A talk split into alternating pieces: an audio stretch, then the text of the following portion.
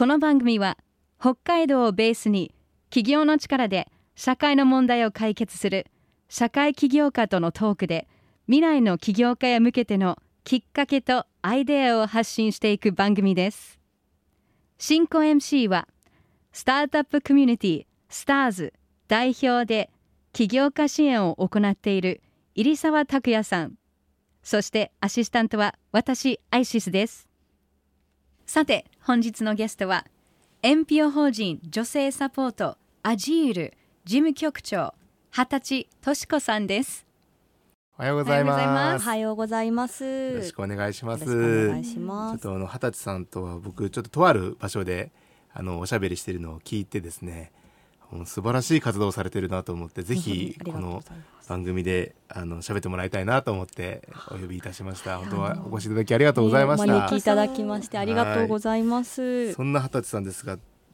アジールというのを運営されてますけども、はいまあこのアジールって具体的にどういう活動をしているか教えていただけますか？はい、えっ、と主に札幌市でなんですけど、はい行き場のない女性やお母さんや子どもたちに一時的な居所居場所を提供して生活再建のサポートをする活動をしています。で一応ミッションが3つありまして、うん。1行き場のない女性や母子の一時保護と新しい生活基盤づくり、2に孤立を生まないための居場所づくり。3に困窮を生み出さないまちづくりというのを掲げています。なるほど。まあそういうカンペはもう読ませませんので。もうここからもうもう掘っていきますけど、その行き場のない女性っていうところの言葉がね、はい。すごい重たいなと思うんですけど、ね。具体的にどういう？そうですね。本当にいろんな事情でその行き場がない状態になる方々なんですけども、えっとまあ、一番はやっぱりこう家族内での、まあうん、例えば暴力であったりとか虐待であったりとかそういうのが背景にある方だったりあとは経済的な事情ですね、あの働くっていうことに困難があったりだとか、うん。あとは、まあ、仕事をしていたんだけども失職して、えー例えば住み込みの仕事とかだとそのまま家も失ってしまって行き場を失ってしまうという方だったりとか、まあ、ご病気が背景にあったりだとか本当に人それぞれというか、はい、そういう形上で家を失って行き場がなくなってしまわれる、まあ、私たちのところは女性を対象にしていますね。結構じゃあコロナで結構増えたんじゃないですか？そうですね。あのやっぱりこう今女性自身があの働く働き方っていうのが、えー半分以上の方は非正規雇用で働いていて、うん。で今回コロナ禍で、えーまあ解雇されたりだとか、生理解雇されたっていう方の7割は女性だったっていうふうに報道されてるんですよね。で、えー今女性の自殺率が上がってるっていうふうに言われていてコロナ禍によって女性の自殺率がさらにこう加速して増えたというふうに、はい、報道で聞いていやそうだろうなっていうふうに感じてます。そうね、そういうのを常に接してると感じますよね。そうですね本当に肌感覚で感じますね。その最初のと問い合わせというか、その困ってる方がアジールさんにたどり着くにはどどういう経緯でたどり着くんですか、そうですね。あの多くの方々は、えー例えば行政機関だったりとか、はいはい。別の相談機関にまず最初にリーチして、そこから私たちのところ紹介していただいてっていう方が多いんですけども、あとはインターネットで自分で検索されたりだとか、そうで警察の方で保護されてとか、そういう形になります。その一時的な居所を提供しっていう、まあ、住むところを提供するっていうのは、自分たちが運営しているなんか大きな家があってそこに来てもらうんですか？それともアパートかですね。そうなん私たちやっぱりこう、DV で被害で逃げてる方もいらっしゃるので、あんまりこう大々的に施設だよっていう形でやるといろいろと あの本当に身の危険があるので本当にこうこっそりとじゃないですけど あの場所はちょっとこう非公開なんですけどもアパートの部屋をいくつかこう借り上げていってそこを、まあ、常時あの誰でもすぐに生活できるようにライフラインが通ってたりだとかあの家具家電入ってる状態で困ったっていう相談があったらもうその日に入れるようにしているというん形になってます。そのところに入ってから、まあ、出られる期間までは結構長いですか？そうですねただうんと大体平均で1か月くらい私のところにはいらっしゃって。えー、とやっぱりですねお母さんと子供だったりとかもうあの家を構えるのにすぐにこうなんというか働いてということが難しい方も多いのでその場合は福祉制度につながってそこから長期的に自立を目指すと、でその辺りのうちを出た後のサポートも、まあ、一応私たちの方でも意識して、まあ、出た後にまた同じことが繰り返されなかったりだとか、あるいはステップアップしていけるような支援っていうのをちょっとこうなんていうか少ない人数で限りはあるんですけど意識してやっていますね。アジールをこう立ち上げたきっかけっていうのは何だったんですか？そうですね。と立ち上げと言ってもですね私自身が本当に一から作り上げたというわけではなくて、あのもともとの前身となるシェルターが、うんと、NPO 法人別の NPO 法人であのあったんですよね、うん、そこは女性に特化した団体ではなかったんですけど、うんあのそこに私が入職をして、うんうん、で女性の支援に、まあ、特化した独立の法人になるようにこうちょっとこう私の方でこう手続きをこうお手伝いしたというか、あの進めていって、それが2015年にアジールという名前を、まあ、こうつけてというか、名前ができて、えー、発足したという形になりますね。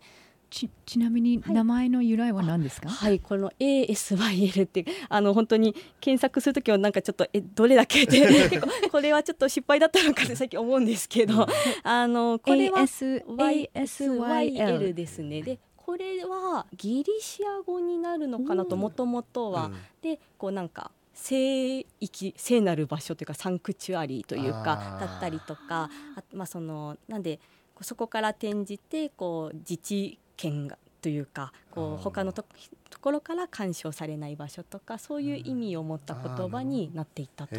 まあ明るいですね。あそうです。ね。あのはい。特別な意味をはい持っています。でもその2014年にその最初の前身の会社にまあ入社された。はい。のはどういうきっかけ、そうですね。あの、はい、私大学生の時にあのホームレス支援のあの夜回りの団体にちょっと友達から誘われて行ったんですよ。なんかすごくその時に何かこうあもう絶対社会を変えるぞとかそういう熱い思いがあったわけじゃなかったんですけどあの、まあ、ちょっと行ってみようかなと思って参加して、まあ、それがきっかけであのもともとある会社の方で人を募集しているというふうに、あのお声がけがあって、まあ、大学卒業間近だったんですけどちょっとやってみようかなっていうふうに思って。もう卒業してそのまま入職っていうはい、感じでした。でもずっとそういうボランティア的なことでそうです、ね、身を立てていきたいみたいな思いがあったわけですね。はい、はいね、うんとそうですね。身を立っているなんかこう社会と常に接している仕事がしたいなというふうに思ってました。なるほど。今2015年から今のやつアジールやってもう7年間そうですね、ね、あのアジールができてからは7年間で今8年目になるところですね。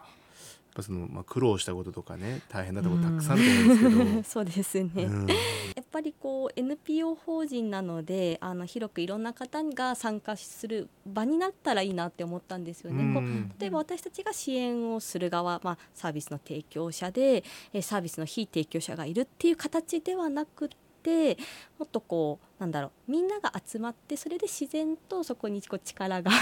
集まって問題が解決していくみたいな場所になっていったらいいなっていう風な思いがあったんですよね。でもそこのバランスが結構難しくってやっぱり結構あの内容としてはすごくあの人の人生に関わることなんで重たいとかセンシティブだったりとか、うん、あの本当に軽々しく取り扱えない事柄だったりするのと、うん、あとはでも広く地域市民だったりとかいろんな方が考えの方々が関わるっていうこのオープンさとクローズさ度さのこのバランスがちょっと難しいなっていうふうに思って、特にやっぱりその人を助けたいってすごく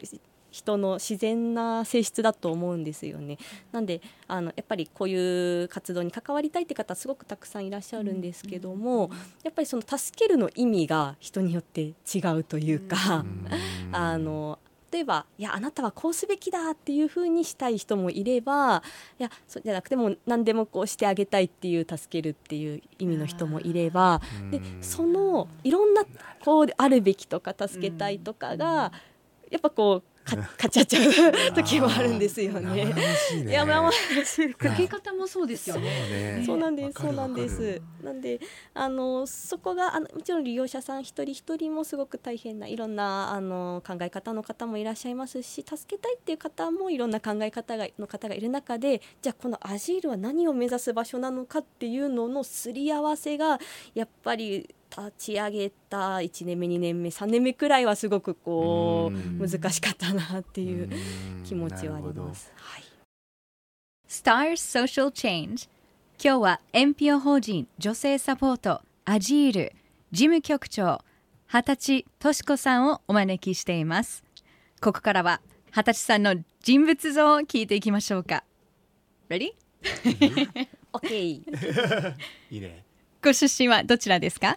私は東京都の八王子市で生まれ育ち18まではそこにいました。趣味は？趣味は本当に割と浅く広くというかあちょっと興味持つと何でもすぐに手出しちゃうんですけど、と一つ長めにやってる趣味で言うと,、うん、と乗馬が馬が好きだったんですよね。もともとは競馬の馬が好きでそれは小学生の頃から好きだったんですけど 代わりと言ってるんですけどあの家の近くにあった乗馬クラブの方に、まあ、ちょっとお金も高いんで本当にわずかな回数なんですけど、あのこう馬に乗らせてもらって。で大学も北海道にしたのはやっぱり馬がいるとか。そういうのはあって入ってきたんですよね。子供の頃なりたかった職業は？えっ、とですねなんか小学生の頃にちょっと英語を勉強してなんかその頃はまあそのなんだろうまあその子供の狭い世界の中だったんで英語の通訳自分は英語を勉強するぞって言って英語通訳になるって言ってたんですけど、まあ、本気でなりたかったかというとちょっと分かんないんですが 子どもの頃はやっぱりそういうなんかココミュニケーションのことがやっぱ興味あったんですかね。なんか、うん、そういうのに興味がありました。癒しの時間は？そうですね。なんか基本的にちょっと頭がとっちらかってるのであのやっぱりこうなんかこうゆっくり整理する時間が自分には絶対必要なんですよねなんで休日土日は基本的に本当に1人で割と過ごしていて、うん、で特にやっぱ家にいるとあの家にちょっと猫が2匹いるんですけど、うん、猫がすごいこう私に邪魔をしてくるんですよ。あの何か仕事こう、ね、パソコンとかやろうとしてもこうニャーってこう寄ってきたりとか。こう乗ってきたりするので避難するために私のシェルターとしての喫茶店があって あのそこでこう本読んだりとかあとやっぱ仕事のことちょっと整理して考えたりとかその時間がすごく落ち着くというかそれがないとちょっとすごく不安になっちゃうんですよね。なのでそれが癒しの時間ですね。オフの日も大事ですね。自分時間を大切に。今後の目標とかですね、はい、夢とか目指していることをお聞かせください。本当に 夢の話なんですけど、まあ、今やってる仕事自体は私自身はやっぱりこれはすごくあの必要なものだと思ってやっているしあの絶対に社会にこういう場所はなきゃいけないと思っているやってるんですがただ今すごくいっぱいいっぱいになりながらもやってるのは結局その例えば利用者さんここで行き場を失ってうちに来る方っていうのがどういう方かっていうと、まあ、社会っていう器があったとして、うん、まあ、例えばバケツのようなものをイメージしていただいて、うん、でもそれが不完全なんですよね、うん、その穴が開いてしまってると。で穴が開いてしまってるからそこから、まあ、こぼれ落ちてしまう、うん、でそのこぼれ落ちてしまった方々を、まあ、一時的に保護して、うん、でまたあの生活自分の力でしていけるようにお手伝いするっていうのが私たちの仕事なんですけど結局じゃあ元の壊れてる器に戻したところで、結局穴自体は治ってないので、どんどんそこからこぼれ落ちていってしまうと、それってすごく何というかある意味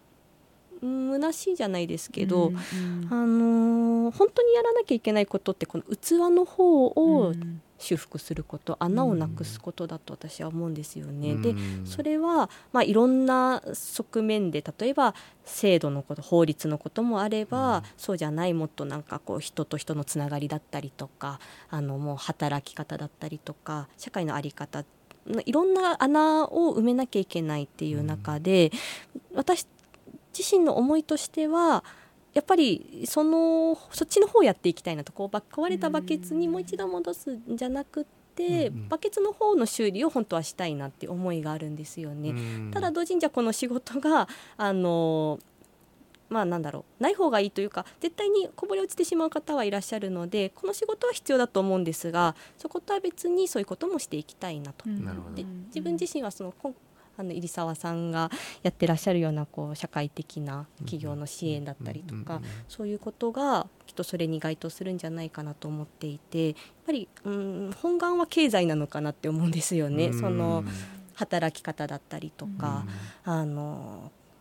会社のまああり方だったりとかでそこに自分はコミットしていきたいなと思うので、うん。まあ、何年かかるかわからないんですけど、あのそういうロールモデルになるような事業だったりとか、あとはそのこぼれ落ちてしまうか女性だったりの,、まあ、あの雇用というか、うん。そういうところを作っていけるようにうん。なりたいなというふうに思っています。そのそういう女性の方々って、まあ、今ってほら人手不足って言ってるじゃないですか、一方ではね、うんうんうん。うん働きたい人には仕事が必ずあるっていう世の中ですと。だけど働けない人たちがいるっていうのはどどういう理由でなんですかね？そうですね、あのー例えばなんですけど、うん、仕事を選ばなければ仕事はあるって言った時じゃあその仕事の中身を見た時に例えばなんですけど、うん、私がこの仕事を始めた1年目にちょっと自分の中でショックだった出来事は、本当私とほぼ同い年の女の子、まあうん、当時女の子っていう年齢の方が、あのいたんですよね。でその方は北海道の地方の出身で、うん。でまあ中卒。で、うん。あの中学校もあんまり家庭の事情でちゃんと行けてなかったっていう方、うん。でもあのやっぱり普通に行きたいっていう思いはすごく強い人だったんですよね。ですけどじゃあその彼女が選べる仕事っていうのが例えばもうあのなんだろう誰でも歓迎ってなっててもやっぱり高卒以上っていう風になってたりだとかあうん、なんだろうそのそうですね。実際じゃあ頑張りたいって気持ちがあっても社会の側にすごくハードルがあるんだなっていうのをちょっとその時感じてしまって自分自身は大学をまあ卒業させてもらって、この仕事をしててでもじゃあその彼女に自分がかけられる言葉ってないんなって正直思ってしまって、うん、なんかあのあるいはは働けるっていうふうになったとしてもあの本当に、まあ、最低賃金のくらいのでまあパートタイムでとかなったらもう一人で暮らしていくにももう本当にギリギリの金額しか稼げなかったりいざ働いてみたら、まあ、長時間 まあちょっともう人間関係がすごくしんどかったりだとか、あの多分みんな日本全体どの仕事をしててもみんな苦しいとは思うんですよ。苦しいと思うんですけどその苦しさがなんていうかみんなでこう押し付け合う感じになっちゃってるのかなっていうふうにも思って。なんでそうですね。自分としては、うん、やっぱりこう女性でかつそのそれまでのなんか生活歴でいろんな苦労があった方がじゃあ必ずしも仕事を選ばなければ働けるのかっていうとちょっと自分の感覚としてはなるほどね。そうでもないのかなというふうには思いました。まあ、だからそういう職を作っていきたいみたいな、そうですね。あのどこにこうコミットすべきなのかはちょっとごめんなさい。まだ私もあのちゃんと明確になってないんですけど、うんじゃあ例えばそういう方々のための教育の場があればいいのか、うん職業訓練の機会があればいいのかとか、あるいはじゃあそういう方々が働きやすい会社ってどんなとこなのかとか、うんうんそういうことを考えていきたいなとなるほど。思ってます。まあ、最後に、まあ、今ねこのラジオを聴いてくれてる方々はその起業をしたいんだけどもちょっと自分ではできないかなみたいな。二十歳さんはそうやって主体性を持って自分でやろうって思われたと思うんですけどそう思えない方々もやっぱいるので、ちょっと背中を押してあげるような一言が欲しいんですけど。あの、まあ、私自身本当にまだこれからだなっていう風なところがあるので、なんででもやっぱりその同じような志がある方々がみんなで頑張ろうって言ってたらちょっとなんかハードルが下がる気が、うん。うんするので、うんうん。あのみんなで頑張っていけたらいいなというふうに思ってます。ね。うん。このハテさんみたいな人が頑張ってるんだっていうことがまたあこういう人もいるなら自分でもできるかなっていうふうにこれなら自分もできるかなって思ってもらえたらいいなって、ね思ってる人もいるかますもしれないしまあそんな簡単なことじゃないんですけどねはいそうで。すねすごいことやってますよはいありがとうございましたあ。りがとうございました。はいということで今日のゲストは NPO 法人女性サポートアジール事務局長の二十歳とし子さんに来ていただきましたどうもありがとうございましたありがとうございました。